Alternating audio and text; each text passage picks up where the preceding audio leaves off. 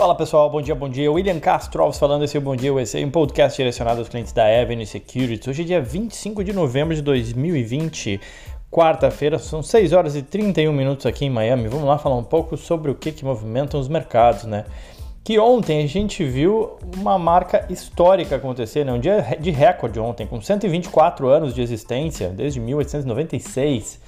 Né? O Dow Jones ele nunca havia batido os 30 mil pontos.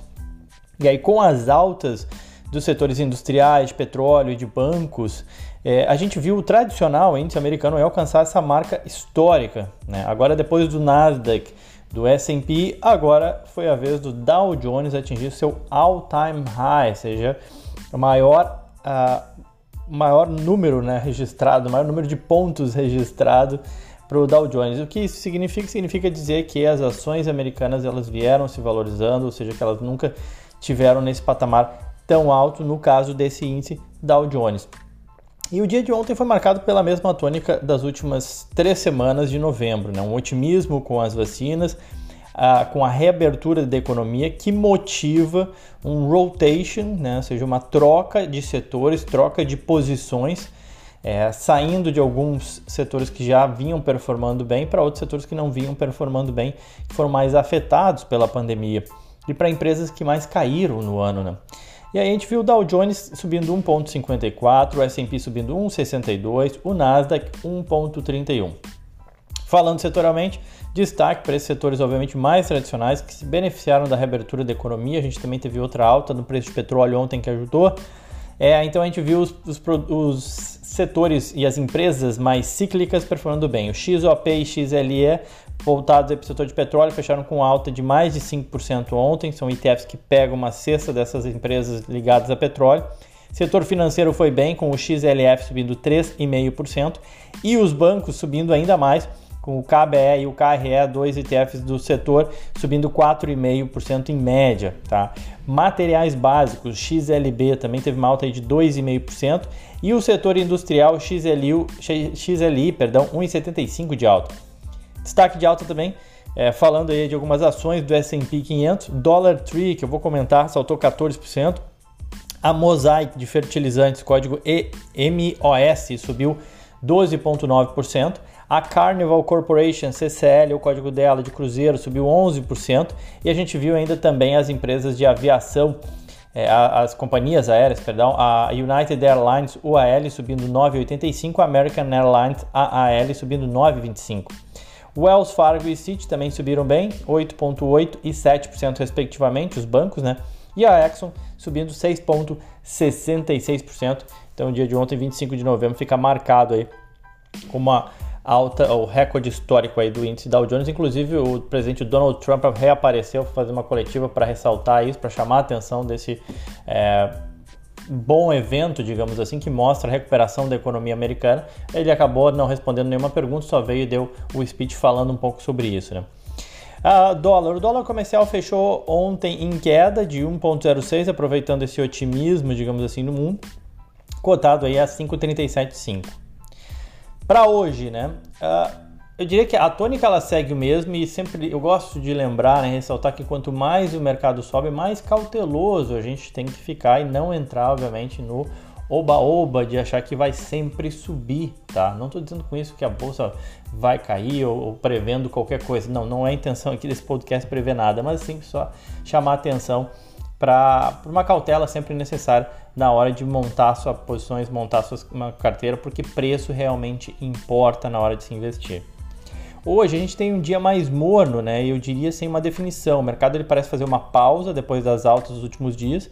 Além disso, vale lembrar, né, a gente tem Thanksgiving amanhã, ou seja, amanhã é feriado no mercado americano, não temos podcast, não temos Warm Up Avenue.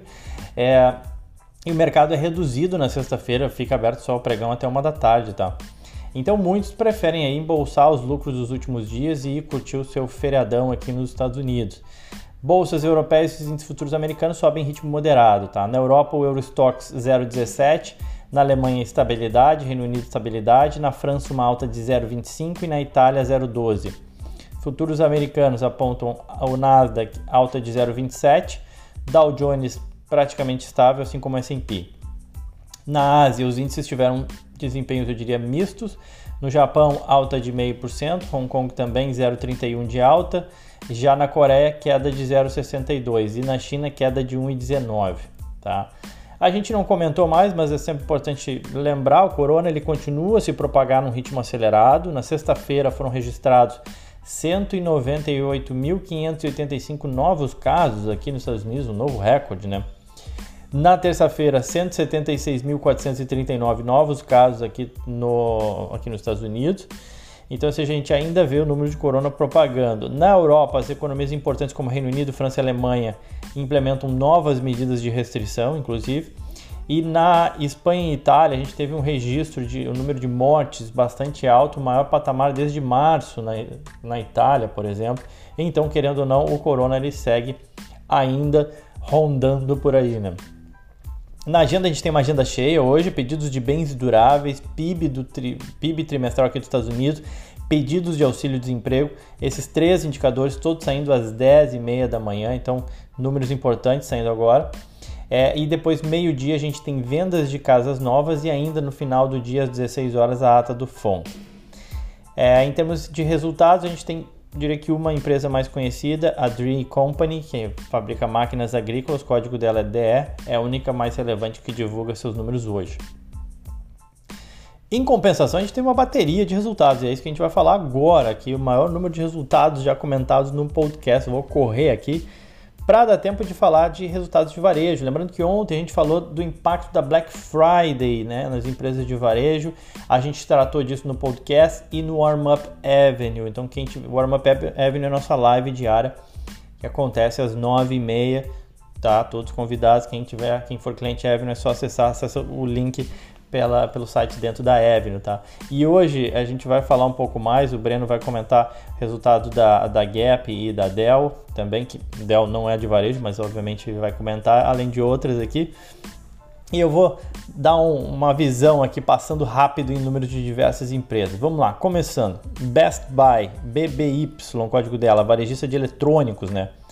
Relatou um lucro aí de 2 dólares e 6 centavos por ação, superou com folga as estimativas de 1,70 as vendas da Best Buy aumentaram 22,6%, ficou bem acima do consenso, que era na casa de 14%, puxados, obviamente, por um salto nas vendas online, né? 174% do crescimento, de crescimento nas vendas online da Best Buy nesse trimestre. Eles evitaram dar um guidance para o quarto trimestre em função da pandemia, num momento extremamente importante para o varejo, né? O mercado fica ávido, digamos assim, por guidance, por saber o que está acontecendo já nessas primeiras semanas agora de novembro.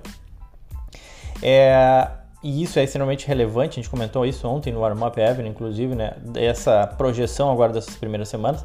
A Best Buy evitou dar e as ações caíram 7% ontem, ainda que no ano acumulem alta de 29%.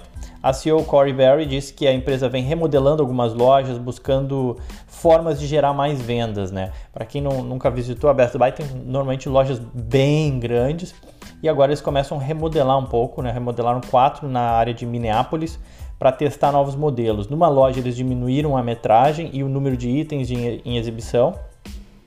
Em outra loja, é, a, em outro modelo eles fizeram, né, a loja ela fica do lado de um depósito, né, ou seja, onde o cara consegue parar com o carro coberto e ir lá só fazer o pickup de produtos, tá? Uh, ou, ou mesmo fazer o pickup em armários, né, então o cara não precisa nem entrar na loja.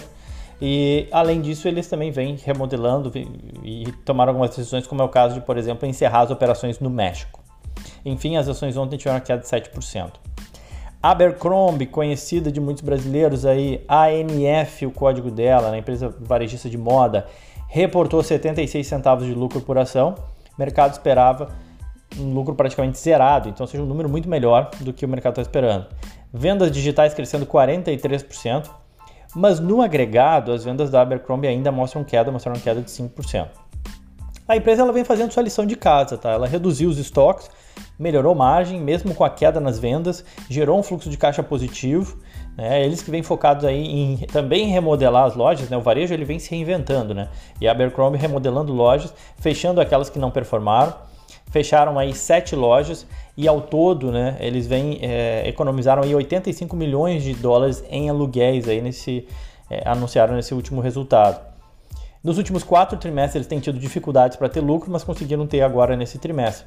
Não deram guidance para o quarto trimestre, mas deram uma indicação positiva acerca da demanda para esse período de feriado, né? Então, ou seja, isso já acabou é, pegando bem no mercado. As ações já tinham saltado na segunda-feira 8,6%, um dia forte para o varejo como um todo aqui nos Estados Unidos, é, para as ações de varejo no caso. E ontem subiram mais 1,2%, acumulando 33% de alta no ano. Avançando, Burlington Stores, código é B-U-R-L. É uma loja de departamento, também bastante grande, tradicional aqui dos Estados Unidos. Superou as estimativas, entregando 13 centavos de lucro por ação. Um lucro trimestral, uh, desculpa, superou em 13, do, 13 centavos de dólar por ação né, as estimativas do mercado. O lucro foi de 29 centavos, perdão. E isso depois de dois trimestres consecutivos de prejuízo, tá? A receita também ficou acima das estimativas, ainda que as vendas, uh, os same-store sales né, da, da Burlington tenham caído aí 11%. Mas esse foi, foi um declínio menor do que o mercado esperava. O mercado esperava uma queda aí de 16,3% nas same-store sales, nas vendas nas mesmas lojas comparáveis aí da Burlington. É, devido à pandemia, a empresa evitou dar guidance, mas observou que o quarto trimestre teve um início fraco, com vendas comparáveis no, no mês de novembro caindo né, para baixo ali da casa de dois dígitos, ou seja, mantendo o mesmo pace. É, e apesar disso, as ações da empresa chegaram a estar caindo 46% aí no auge da pandemia, mas vem se recuperando, estão praticamente zeradas no, no ano. Ontem elas caíram, caíram 1,8%. Avançando, falei que ia falar Dollar Tree DLTR, né, a varejista de descontos, né, aquelas lojas que você compra de tudo a preços bastante baixos, 1, 2, 3, 5 dólares. Né. A Dollar Tree relatou um lucro de 1 dólar e 39 centavos por ação, mercado esperava 1,15, ou seja, veio melhor. Lucro cresceu 28% na comparação anual. A receita também superou as previsões, crescendo 7,5%. Same Store Sales, né, as vendas nas mesmas lojas, aumentaram em 5,1%, o mercado esperava 4,7%, então números melhores do que o mercado esperava. A Dollar Tree disse que as vendas para o quarto trimestre estão acima das expectativas? Embora não tenha dado nenhum guidance formal, mas só esse indicativo já foi muito positivo e as ações ontem subiram 14,1%, no ano acumulam 18% de alta. A empresa agora espera a, a conclusão aí de aproximadamente 480 novas lojas sendo inauguradas aí e a renovação de outras 750, né? Muito doido no meio da crise, os caras abrindo mais lojas. Eles têm 14.334 lojas nos Estados Unidos. Normalmente o modelo de loja deles é, bem, é, é uma loja pequena, não é uma loja tão grande, por isso esse número também tão elevado de, de lojas.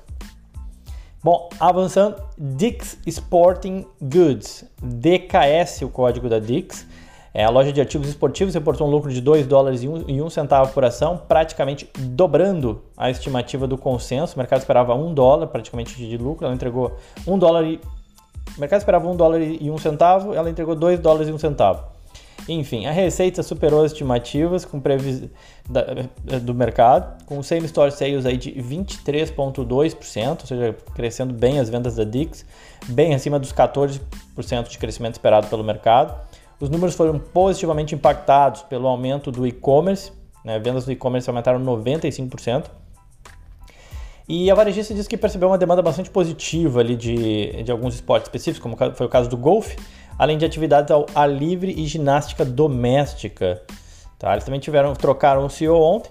A empresa comentou que seguiu observando tendências favoráveis durante as primeiras três semanas aí do quarto trimestre, com as vendas crescendo próximo aí ao que eles falaram de in the high teens, né? Uma tradução minha aqui, eu diria que entre 15 e 19% crescimento de vendas aí nas primeiras semanas de novembro para Dix, tá? As ações da Dix subiram só 0,3 ontem, acumulam aí 19% no ano, negociando aí a 20 vezes lucro e um retorno sobre o patrimônio líquido de 14%. Vamos lá que ainda tem mais. A Gap, tá? O Breno vai comentar mais sobre ela. GPS, o código dela, famosa, né, pelos casacos levando o logo dela. É, ela ainda tem dona da Old Navy, da Athlete e da Banana Republic. As ações encerraram ontem com alta de 3,11%, mas no after caíram 11%. Tá? A Gap entregou aí quase 4 bilhões de dólares de receita total, praticamente estável em relação ao mesmo período do ano anterior e bateu as estimativas do mercado. As vendas nas mesmas lojas aumentaram 5%, com a marca Athlete relatando aí recorde trimestral de vendas, tá? O problema é que eles gastaram muito mais com marketing, tentando aí direcionar seus esforços para as principais marcas e buscar penetrar mais também no segmento de ginástica feminina e de jeans, né, com o intuito aí de ganhar market share.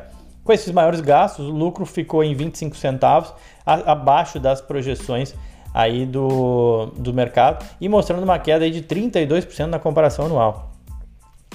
É, mesmo sofrendo com a pandemia, a empresa mostrou que continua otimista e que espera que as vendas do quarto trimestre sejam iguais à do quarto trimestre de 2019. A Gap tem um valor de mercado de mais ou menos 10 bilhões de dólares e no ano as ações sobem 52%. Hoje na live o Breno vai comentar um pouco mais sobre ela. E para acabar, já estou estourando meu tempo, a Dell. A Dell divulgou seus resultados ontem bateu as estimativas. Números impulsionados aí pela maior venda aos seus clientes por conta, obviamente, da pandemia e a necessidade de compra de notebooks e soluções para o remote working.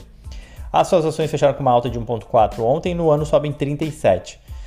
Ela entregou uma receita de 23,5 bilhões, uma alta de 3%. Além de uma receita um pouquinho maior, na verdade, ela fez um muito bom trabalho na gestão de custos e despesas que inclusive caíram, né? mesmo ela crescendo receita. Logo, ela conseguiu entregar um lucro operacional aí de 1, 1 bilhão ponto 100 milhões de dólares, batendo as estimativas e uma alta aí de 35% no lucro operacional dela em relação ao mesmo período anterior. Também teve ganho de margem com produtos, melhora de mix de produtos e, e maior eficiência, né? Lucro ficou em 2 dólares e 3 centavos por ação, uma alta aí de 16% no ano contra ano. A Dell ela opera três segmentos. Né? O primeiro segmento é o de soluções é, de clientes, que envolve a venda de notebooks e computador. O segundo é o de infra, né, onde ela entrega soluções para remote working e data center. E o terceiro acaba que acaba ajudando, o segundo, que é o de infra, né, é o VMware. O VMware é o segmento de cloud da Dell. Né? Inclusive, quem não sabe, a VMware ela é uma subsidiária da Dell que negocia em bolsa sob o código aí de VMW também apresentou o resultado ontem, também bateu as estimativas. A Dell tem um valor de mercado de 52,2 bilhões de dólares, chega a empregar 165 mil funcionários, receitas aí de 92 bilhões de dólares em 2019, tá bom?